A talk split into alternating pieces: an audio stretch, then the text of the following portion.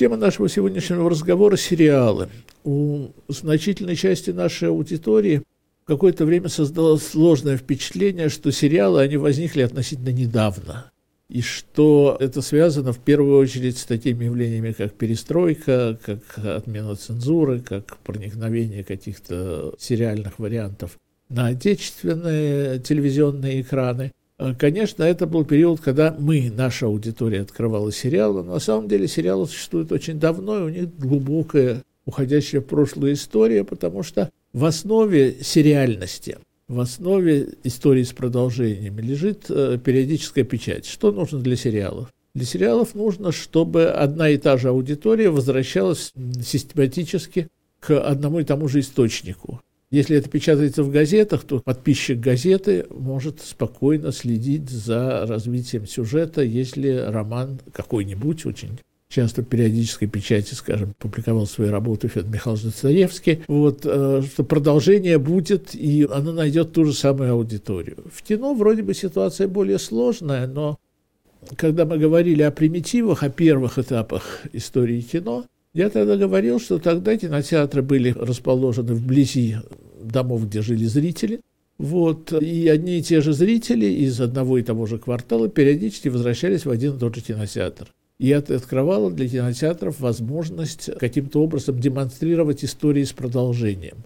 И каждая кинематография тогда, это было середина десятых годов, создавала свои сериалы, свои истории с продолжением, как правило, основанные на бульварной литературе, которая тоже любила продолжать истории одних и тех же героев. Скажем, во Франции это были романы Пьера Сувестра и Марселя Алена о Фантомасе, а в России это был сериал «Сонька. Золотая ручка» из бандитской жизни, который тоже периодически показывался в ближайшем кинотеатре. Потом это стало более сложно, потому что такие районные кинотеатры рядом с домом постепенно исчезали, постепенно кинотеатральное движение завоевывала центр городов, а в центре городов трудно рассчитывать на постоянство одной и той же аудитории.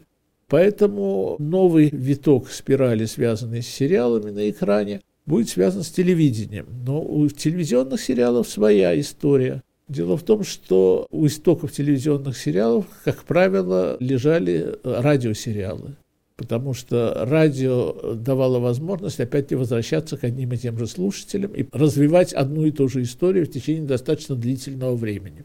Именно на радио возникло впервые выражение «мыльные оперы». Это обозначение сериальной продукции, которая делалась на деньги, как правило, э, компаний, которые рекламировали свои чистящие и моющие препараты – для домохозяек. Это было в основном зрелище для домохозяек, потому что именно домохозяйки могли периодически в одно и то же время, каждый день возвращаться к одной и той же истории. И наверняка многим из вас знакомо ощущение, что такие вещи происходят и сегодня, только уже больше с телевизионными экранами, чем с радиослушателями.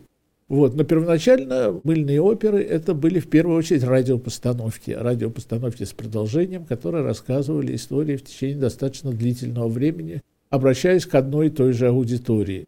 Ну, в основе этого были сериальные сюжеты, которые потом перекочевали на телевизионные экраны. Что с телевидением произошло, это понятно, потому что телевидение как раз функционировало так же, как радио. Телевизор стоял у тебя дома, ты мог включить нужную программу, и точно знал, что к тебе придут одни и те же гости в определенное время, в определенные дни, не всегда уже каждый день. А по сложившейся практике программирования у нас сегодня это сериалы показываются в течение недели, потом на выходные показываются какие-то более уникальные произведения, э, которые тоже могут повторяться каждый выходной, там, каждую пятницу, каждую субботу или каждое воскресенье. Потом в течение недели идут другие сериалы. Вот, э, сериалы, которые идут в течение недели, как правило, тоже рассчитаны преимущественно на домохозяек, хотя домохозяек у нас все меньше и меньше, потому что женщины все чаще работают, и поэтому эта аудитория так или иначе сокращается, и перед создателями сериальной продукции стоит задача привлечь другую аудиторию, быть может, старшую аудиторию, потому что э, телевидению сохраняют верность в основном люди преклонного возраста, и время у них есть для просмотра телевизора. Э, пенсионеры – идеальная группа для того, чтобы смотреть телевизор, но не идеальная группа для рекламодателей, потому что денег у них не так много. как у работающей части населения. А работающей части населения требуется другого рода продукция. Я говорю об этих особенностях сериального мышления, потому что это все-таки в первую очередь экономическое решение, которое затем превращается в решение творческое. На советском телевидении был тип сериалов, который назывался «Многосерийный телевизионный фильм», в котором э, очень большое значение имела та же технология производства, которая была в кино. В какое-то время между телевидением и кинематографией в советской системе, которая, казалось бы, основана на единоначале коммунистической партии, там, Центрального комитета Компартии и так далее, вот, э, возникают системы конкурирующие. Люди, которые стоят во главе телевидения, одни люди, во главе кинематографии стоят другие люди, у них разные вкусы. Вот мне довелось э, довольно длительное время работать в Госкино СССР, и я как раз прекрасно понимал, что, когда во главе Госкино был Филипп Тимофеевич Ермаш, что руководитель Гостелерадио Лапин э, придерживается других критериев того, что можно и что нужно делать на экране, поэтому очень многие фильм, кинофильмы которые как бы не реализовывались в кино, реализовывались на телевидении, а потом иногда попадали на киноэкраны. Ну, не случайно же такой фильм, как «Ирония судьбы» или «С легким паром», картина, которая стала телевизионной в первую очередь, а потом уже демонстрировалась на экранах многократно и стала одной из самых любимых произведений отечественного зрителя. Не только отечественного, но и целой группы ближайших, я бы сказал так, стран. Особенность сериального производства в том, что оно допускает возможности продолжения в большей степени, нежели полнометражные игровые фильмы, которые, как правило, все-таки замыкаются на себе.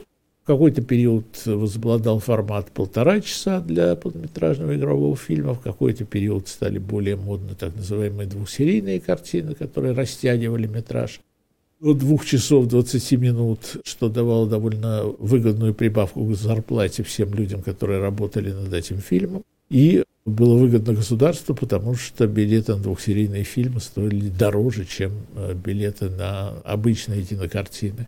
Но это опять-таки вмешательство экономики в процесс творчества. А нас в первую очередь интересует творчество. А с точки зрения творчества сериалы всегда давали особую возможность вести длительный разговор с зрителем, вести разговор, который э, так или иначе, основы которого, принципы которого, как правило, понятны аудитории, потому что это, если это непонятно аудитории, если это какой-то экспериментальный, уникальный фильм, то он и не привлечет внимание зрителей в той степени, в которой это будет выгодно рекламодателям. А именно от них зависит судьба очень многих телевизионных, а в наше время еще и проектов, которые делаются на платформах. Но это относительно новое, как бы новый тип кинопроизводства, который требует к себе особого внимания.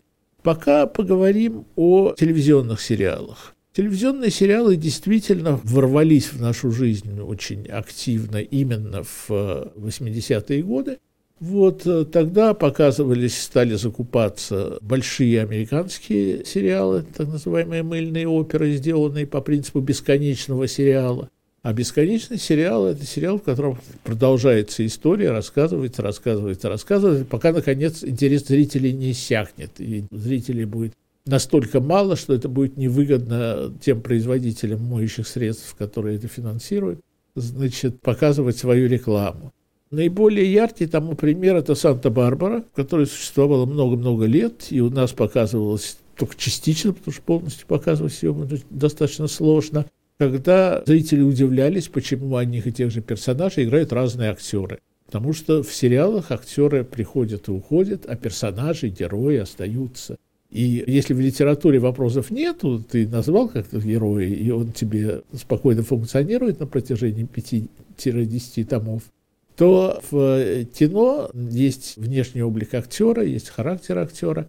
И когда приходит новый актер играть известного персонажа, естественно, наступают нарекания, недовольство и так далее, которые возникают не только в случае так называемых ремейков, то есть повторения одних и тех же сюжетов на разных этапах развития кинематографа и телевидения, но и при продолжении одной и той же истории. Значит, наиболее популярными у нас в то время были латиноамериканские сериалы. Латинская Америка, в частности, фирма «Глобу», бразильская фирма «Глобу», мексиканские сериалы, действительно завоевали очень большую популярность у нашей аудитории. Их мелодраматическая структура соответствовала психологии массового зрителя. А, Причем массового зрителя телевидения, близкого к тому понятию домохозяйки, которое развивало американское телевидение по отношению к своей собственной аудитории. И невиданная популярность такого рода сериалов опиралась еще и на то, что их можно было приобрести за относительно небольшие деньги. Ну, хотя требовалась работа, естественно, по дубляжу, как правило, менялась э, длительность каждой серии, переделывалась под привычный формат для советского экрана.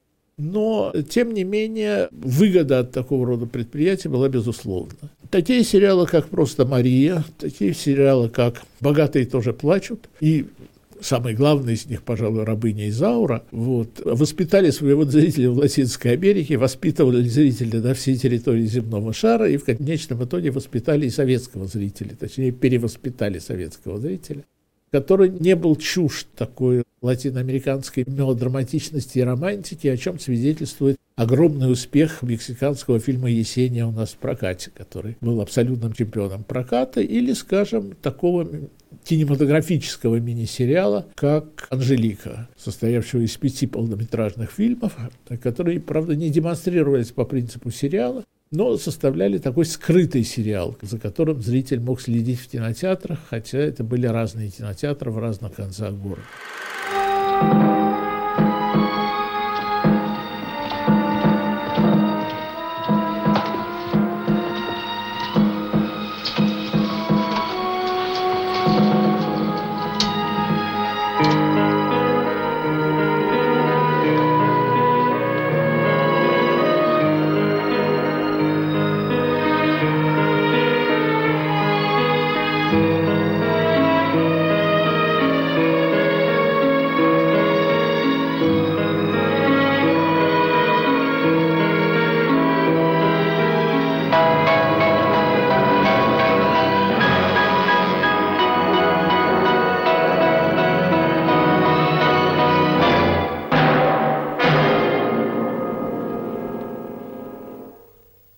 Вы еще любите этого венгра?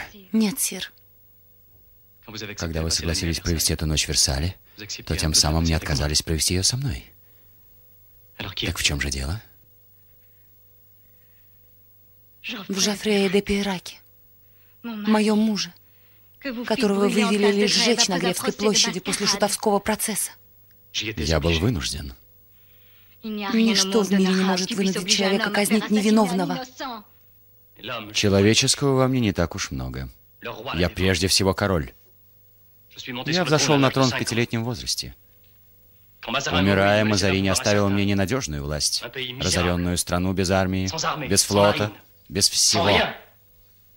Ничего, кроме дворянства, мечтающего о новой фронте. Я должен был победить или погибнуть. Граф Тулузский был богаче меня. Его владения стали государством в государстве. Я должен был сразить его. Если бы пришлось начать все сначала, я поступил бы точно так же. Если пришлось бы пожертвовать даже членом моей семьи для блага королевства, я сделал бы это, не задумываясь. Вы очень одинокий человек, сир. Я король. Вы отняли у графа де Пирака честь, богатство. Так ли уж необходимо было отнимать у него и жизнь? Граф де Пирак не погиб на Гревской площади. Что вы говорите? Правду. Сожжено было тело не вашего супруга. Вместо него, по моему приказу, горел труп другого осужденного.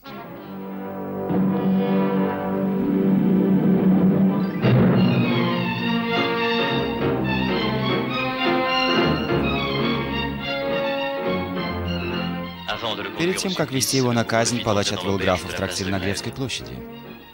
Под предлогом традиционной трапезы перед казнью. Последняя радость жизни для осужденного на смерть.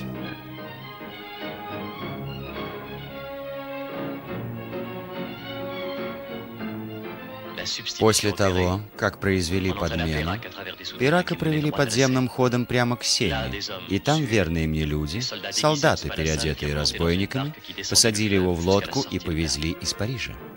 Я даровал жизнь графу де Пираку, но не свободу графу Тулузскому.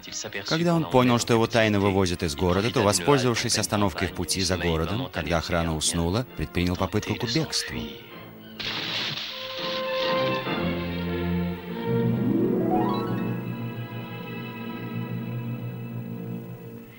Жофрей жив? Он на свободе? Нет. Его унесло слишком быстрым течением реки. На следующее утро близ Гасинкура его тело было выброшено на берег и опознано. Я вам не верю. Увы, доклад полиции не оставляет никаких сомнений. Жофрей не таков, чтобы, избежав костра, утонуть в реке. Удивительная вы женщина. Изменяете живым и храните верность тени. Я уверена, что он жив. Заблуждаетесь, сударыня. Его больше нет. Но я не убивал его.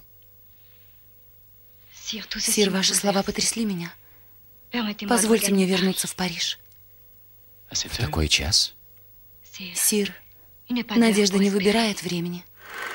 Что характерно для вот сериалов типа теленовелл, как их называют в Латинской Америке, телевизионного романа? Это сериалы, построенные на едином сюжете, с едиными героями, с которыми происходит целый ряд событий, как правило, вмещающих целую человеческую жизнь.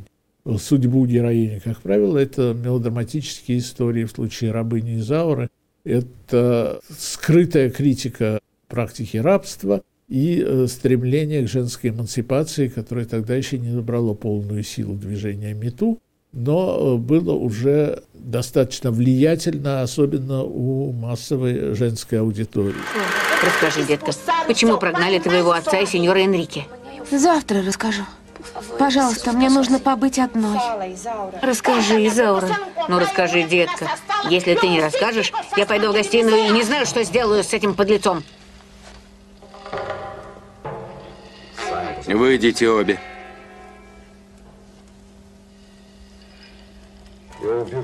Я слышал, что ты сказала Жануаре. Но это не важно. А теперь выйдите, мне нужно поговорить с Изаурой наедине. Можете выйти. С ней ничего не случится плохого.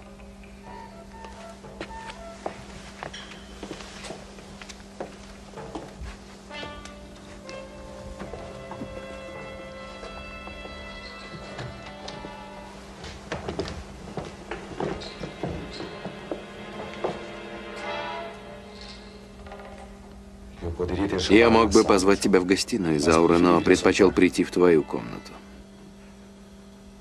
Потому что после того, что сегодня произошло, я начал смотреть на все по-другому.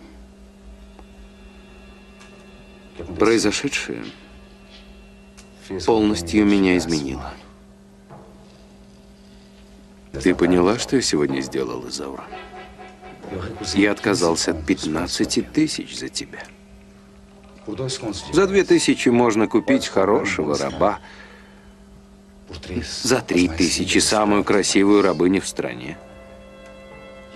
Я отказался от 15 тысяч Изаура. 15.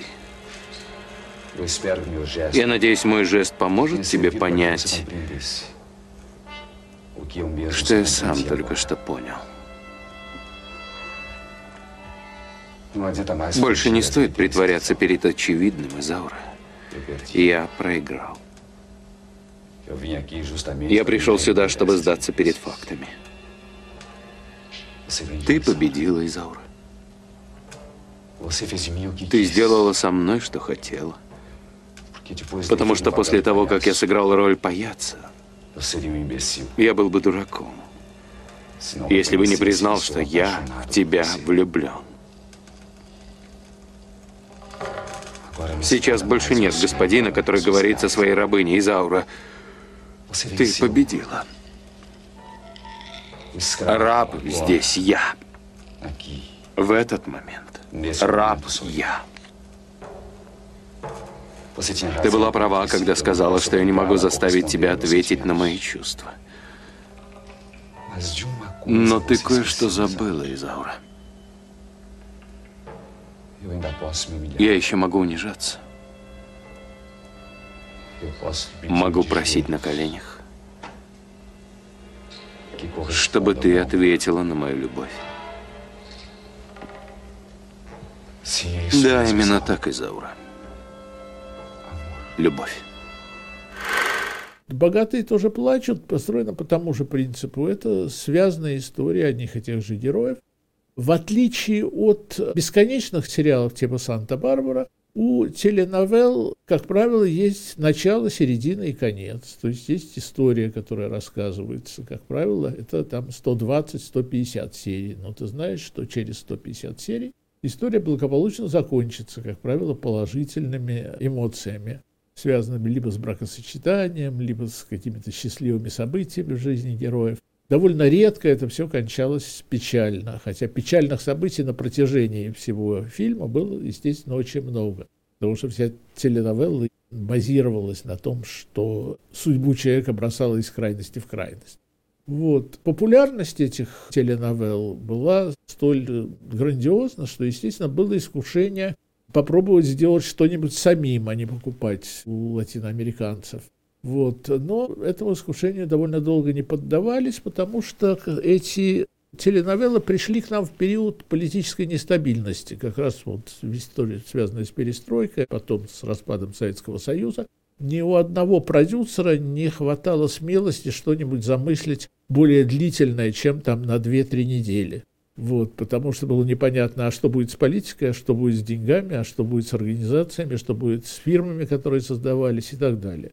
А поэтому ждать отечественных длительных сериалов пришлось достаточно долго. И первоначально это были сериалы, поставленные по зарубежным франшизам. То есть брался сериал, скажем, американский, вот переписывался на русский лад, ну, мы об этом подробнее будем говорить, когда будем говорить о глобализации и локализации, вот, и запускался на отечественном телевидении, ну, скажем, там сериал «Ищейка», сделанный как копия американского сериала. Как правило, это были закупленные франшизы, и поэтому это должно было получить отражение в титрах, но чтобы у зрителей не было ощущения, что они смотрят переделанный зарубежный продукт, как правило, фирма-изготовитель первоначального материала упоминалась в очень коротком титре, либо в самом конце, либо в самом начале показа, и, в общем, все было сделано для того, чтобы это не было заметно. То есть для того, чтобы правообладатель все-таки увидел, можно было доказать, что мы его обозначили. Вот. Но чтобы зритель не обратил на это внимания, потому что для подавляющего большинства зрителей это были наши истории. Хотя, конечно, когда мы берем такие сериалы детективного плана, как «След», любой человек маломальски знакомый с практикой там, ведения следствия в нашей стране и так далее, понимает, что это все списано с зарубежных реалий, слегка переделанное под э, психологию отечественного зрителя. Но это часть вот этого самого э, сериального бума, который у нас начался во вполне определенное время, в конце 80-х, начале 90-х годов. А в мировой сериальной практике возник новый тип сериала и новое отношение к сериалу. Дело в том, что отношение к сериалу традиционное было такому, как к культурному ширпотребу, на который серьезные люди внимания не обращали, как домохозяйки смотрели, зрители смотрели, кто-то замечал, кто-то не замечал. Но всерьез такими произведения не принимались, потому что серьезными считались полнометражные игровые фильмы, которые там получали большие премии на фестивалях вот о которых писала пресса, о которых шли дискуссии и так далее. И вдруг возник вот такой своеобразный сериальный переворот, когда вдруг сериалы стали привлекать внимание серьезных людей, и серьезных кинематографистов, и серьезных авторов, и серьезных актеров. Раньше съемка в сериале была шагом к главной роли в кино и к кинематографической карьере. Сегодня зачастую бывает наоборот. Удачная роль в кино считается шагом к роли в сериале, который и делает современных звезд значительно более эффективно, чем кинофильмы, которые теряют значительную часть своей аудитории. Это тоже особенность нынешнего момента. Для меня лично вот такой переворот в сериальной судьбе был связан с 90-м годом, когда мне впервые мои друзья из Америки позвонили и посоветовали смотреть сериал. Раньше они все время советовали смотреть полнометражные игровые фильмы, а тут позвонили и сказали, что вот есть такой сериал «Твин Пикс», который сделал режиссер Дэвид Линч, а режиссер Дэвид Линч сделал карьеру в кино в первую очередь, и что этот сериал совершил своеобразный переворот в сознании, и э, сериал стал восприниматься как произведение искусства. И э, как произведение искусства он существовал в сознании критиков, в сознании зрителей – и сниматься в сериале стало престижно, ставить сериалы стало престижно. И таким образом постепенно, постепенно изменялась иерархия того, что происходило в, в искусстве экрана. И я думаю, что большая часть э, людей, которые сейчас меня смотрят, если это люди молодые, они уже выросли в тот момент, когда сериалы стали более важными для них в культурном смысле, нежели кинофильмы. А кинофильмы стали все реже появляться на экранах кинотеатров, а появляются, наоборот, в стриминге и на малых экранах, которые тоже стали большими на самом деле, но не такими большими, как в кинотеатрах Марти и Макс. Какие здесь можно выделить типы сериалов? В Советском Союзе, в последние годы существования Советского Союза, в России, значит, начали делаться сериалы с одними и теми же героями. И наиболее популярными стали сериалы про милиционеров, что было очень актуально. «Улицы разбитых фонарей» стали, естественно, чемпионами зрительского внимания. Э, за этим последовал «Бандитский Петербург», сериалы приключенческие из бандитской жизни. вообще бандитская жизнь в наших сериалах занимала очень большое место. Но, как я говорил, в художественном плане у нас все-таки в первую очередь были в ходу телефильмы. Телефильмы, которые сделаны в в рамках небольшого так называемого мини-сериала. Если брать действительную классику сериальности у нас в советское время, это ну, два примера приходят в голову. В первую очередь это «17 мгновений весны» Татьяны Леозновой, который стал всеобщей сенсацией, и улицы пустели в момент, когда очередные серии показывались. И место встречи изменить нельзя, которое в первую очередь благодаря популярности и харизме Владимира Высоцкого как бы начал вот такую линию бандитских сериалов из бандитской жизни, в данном случае исторической жизни. Вот. Но были многие такие многосерийные телефильмы, сделанные по большим романам романам с продолжением, с длительным сюжетом, которые на телевидении как раз могли превратиться в 12 и 14 серийный фильм. По качеству они превосходили многие зарубежные продукции, поскольку у нас была школа э, многосерийного телефильма, которая была чрезвычайно влиятельна и важна, но которая, к сожалению, частично была разрушена в э, момент распада Советского Союза, когда телевизионное производство вступило в стадию кризиса – и тут возникли вот э, эти сериалы с продолжением сериала с одними и теми же героями, которые отвоевали зрителя, но по которым у нас не было такого опыта, который был по многосерийным телефильмам, поэтому первоначально картины этого рода были интересными, талантливыми, хорошо разыгранными, э, внимание в первую очередь привлекали актеры, но они не давали ту пищу для размышлений, которые давали, скажем, э, лучшие американские сериалы того периода, тот же «Твин Пикс» или «Клан Сопрано». Должен сказать, что такой взлет популярности теленовелл оказался краткосрочным. Ну, показали у нас на телевидении основные латиноамериканские теленовеллы, ну, герои теленовелл стали гостями в нашем доме, наиболее яркий пример тому это завоевание сериальной спецификой рекламного рынка и э, наиболее известные рекламные ролики МММ активно использовали в качестве персонажей актрису, исполнявшую роль просто Марии в сериале «Просто Мария», которая приходила и давала советы отечественным домохозяйкам вместе с героями самой рекламы. И реклама была построена как своеобразный сериал. И независимо от того, как мы относимся к жульничеству, которое лежит в основе карьеры МММ и Мавроди, э, тем не менее, с точки зрения искусства, это, безусловно, было очень интересное, очень своеобразное э, явление. Я уже не говорю о рекламе банка «Империал», которую делал Тимур Бекмамбетов, один из наших главных кинорежиссеров, э, работавший в разных жанрах, и в артхаусном кино, и в постановочном ярком кино, и в таких престижных постановках типа «Дневной дозор» и «Ночной дозор», которые открыли дорогу вампиризму на отечественные экраны. XII век. император Священной Римской империи Конрад III осадил город Вайнсберг в Южной Германии. Разгневанный упорством осажденных, он попросил женщин покинуть город, разрешив взять с собой самое ценное, но только то, что они смогут унести на себе.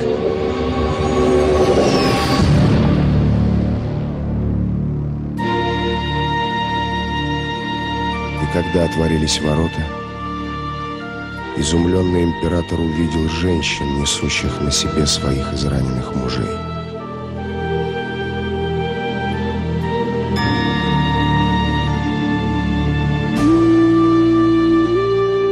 Шествие возглавляла юная герцогиня Гвельская. И Конраду ничего не оставалось, как завершить дело миром. Конрад III. Всемирная история. Банк. Империал.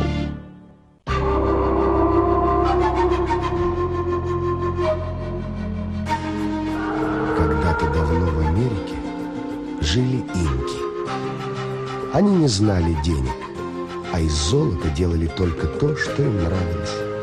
Бабочек, лягушек, улиток. И когда приплыли испанцы, они вышли навстречу и радовались. И великий инка подарил чужеземцам своих бабочек, лягушек, улиток.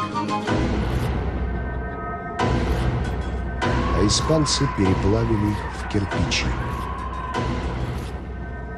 день своей казни великий инка простил испанцев. Ведь они родились там, где нет ничего прекраснее золотого кирпича. Великий инка. Всемирная история. Банк. Империал. В сериальном плане такого рода сюжеты все-таки были неподъемные. Более подъемными были простые рассказы, которые позволяли в одних и тех же декорациях снимать э, ну, последовательность сюжета. Что касается структуры сериалов, то сериалы были двух типов. Так называемые горизонтальные сериалы, которые рассказывали одну историю, одно повествование, и вертикальные сериалы. Это сериалы, в каждом эпизоде которого рассказывалась отдельная история, ну, иногда в двух последовательных эпизодах. Это сериалы типа там «Каменская», где романы Александра Марининой были экранизированы с успехом, и исполнительница роли Каменской была как бы фиксирована, связана с этим сериалом. Но где зрители прекрасно знали, что они посмотрят вот эту историю вот сейчас, и, может быть, в следующем выпуске будет ее окончание. А потом будет другая история, которую можно смотреть в отрыве друг от друга. Прошло довольно много времени, пока, наконец, не сложился тот тип сериала, который стал господствующим. Это, как правило, сериал комбинированного типа, где на общую историю, которая продолжается от первого до последнего выпуска, как правило, связанные с героем. Герой может быть адвокат, как в сериале «Хорошая жена» или «Правильная жена», почитаю этот перевод, или часто следователь, частный детектив – который расследует последовательно разные истории. Вот. И рассказывается история в целом, вот, а тем не менее в каждом эпизоде рассказывается и отдельная история, какой-то отдельный случай, с тем, чтобы у зрителя не возникало дискомфорта от того, что он что-то упустил. Что касается общей истории, она рассказывается с такими паузами, что если ты упустил 2-3 э, эпизода, как правило, ты можешь следить за тем, что происходило дальше. Появилась практика пересказа предыдущих эпизодов, которая сейчас очень распространена, особенно в сериалах детективного плана, которые наиболее популярны у зрителя.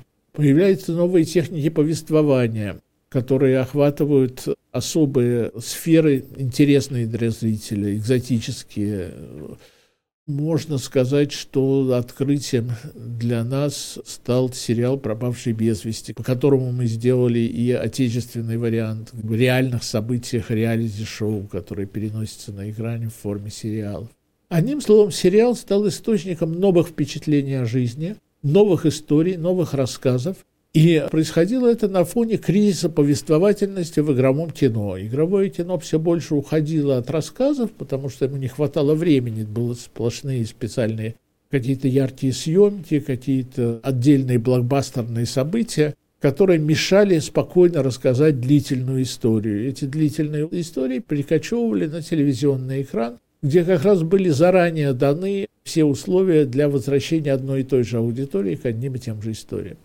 Недавней трансформацией сериального мышления и сериального производства стали так называемые платформы. Платформа – это центры кинопроизводства и показа, показа, как правило, онлайн, показа по подписке, показа на основе определенного репертуара, которые стали делать и свои сериалы, не похожие на телевизионные и более жесткие по характеру, не подверженные тем цензурным ограничениям, независимо от того, существует ли эта цензура реально, либо она на самом деле самоцензура, э, которым подвержено телевизионное вещание. Потому что понятно, что телевидение, которое могут увидеть, скажем, дети, другие члены семьи, вот, как бы ты ни предупреждал о том, что это показывать нельзя, все равно ты имеешь в виду, что это могут увидеть люди, для которых тот или иной острый дискуссионный сюжет нежелателен, а то и вреден психологически, но особенно он обращает внимание в этом плане на разного рода сексуальные эпизоды, сексуальные сюжеты, сюжеты из личной жизни, из психопатологии, которая как бы может повлиять на неокрепшую психику детей и подростков. Вот, то, что на телевидении цензурные ограничения в разных странах, они, конечно, очень разные, но они есть, и они неизбежны. Вот. А продукция платформ этому не подвержена. Поэтому, скажем, у нас в стране можно услышать нецензурную лексику в онлайн-сериалах с платформ, а нецензурная лексика на телевидении будет под законодательным запретом и будет запитиваться что, естественно, открывает особые возможности для привлечения зрителей с точки зрения производства вот этого продукта для платформ. Главной платформой, которая завоевала мировой рынок, стала платформа Netflix, вот, которая как бы наряду с такой продукцией, рассчитанной на глобальную аудиторию, постепенно внедряется и в локальное кинопроизводство, но об этом мы будем специально говорить, когда будем говорить о проблемах локальности в современной культуре. Но ясно, что Netflix вступил в такую жесткую конкуренцию с кинопрокатом. В некоторых странах ситуация оказывается не подконтрольной, в том числе и правительством отдельных стран, поскольку Netflix – это глобальная платформа. И картины, сделанные на Netflix, выпускаются одновременно с их выпуском в кинотеатры, если они вообще выходят в кинотеатрах. А это противоречит, скажем, французскому законодательству, которое требует определенной дистанции временной между выпуском фильма в кинотеатре первоначальным и выпуском фильма в онлайне на платформе в интернете, на телевидении и так далее. Особенности развития платформ в нашей стране в том, что их много.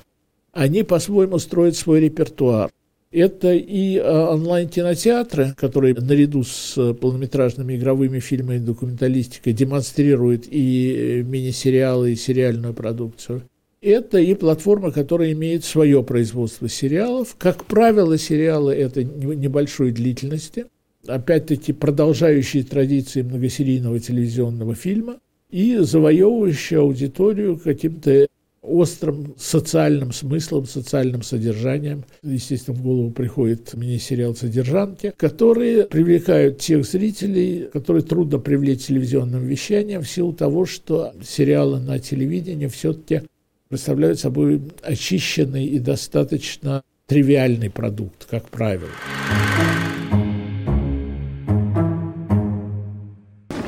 Ну что, собралась? Что мне собирать? Новая жизнь, новые вещи. А старые на помойку. Ну да, с людьми так же. Что? Я говорю, Нью-Йорк будет твой. Он американец, он наивный. Спасибо тебе за поддержку. Тебе спасибо. Я у тебя многому научилась. Чему? Например, выдавать свою жизнь за чужую. Кстати, а что ты всем так упорно и ловушь, что именно я нашла Асфари? Ну, если бы это был мой проект, Глеб бы меня не поддержал. Я просто хотела, чтобы мир наслаждался великой художницей. Художником, который покончил с собой в камере, обвиненный в убийстве. Ну, можно сказать, таким способом я попросила у него прощения. В искусстве он обрел бессмертие. Посмотрим, как это сработает в Нью-Йорке. Удачи. Ну что, Кариш, жизнь удалась? Не все же впахивать в эскорте. Ну, там весело было. Да, смотрю, ты сильно веселишься, работая на Пашу. Желаю побыстрее залететь Если родишь, сможешь хороший кусок ухватить, когда он себе помоложе найдет. Лёля, не завидуй. Я очень рада за тебя, кошечка. Поздравляю. Спасибо. Сериальный бум сейчас у нас находится в самом разгаре. Бум, связанный с платформами тоже. Платформы сейчас ведут очень активную политику по привлечению талантливых авторов, по заключению с ними контракта, как правило, для первоначального отбора их проектов. И с этой точки зрения то, что происходит вот в сфере платформ, сериального производства платформ, представляет особый художественный интерес, особый культурный интерес и особый интерес с точки зрения социальной психологии, почти сравнявшийся по привлекательности для анализа с социальными платформами, которые тоже вписываются в экранную культуру, но со своей очень специфической точки зрения. И тоже по принципу сериала, по принципу повтора, по принципу продолжения одних и тех же сюжетов, периодического обращения к одним и тем же людям, которые записаны тебе в друзьях.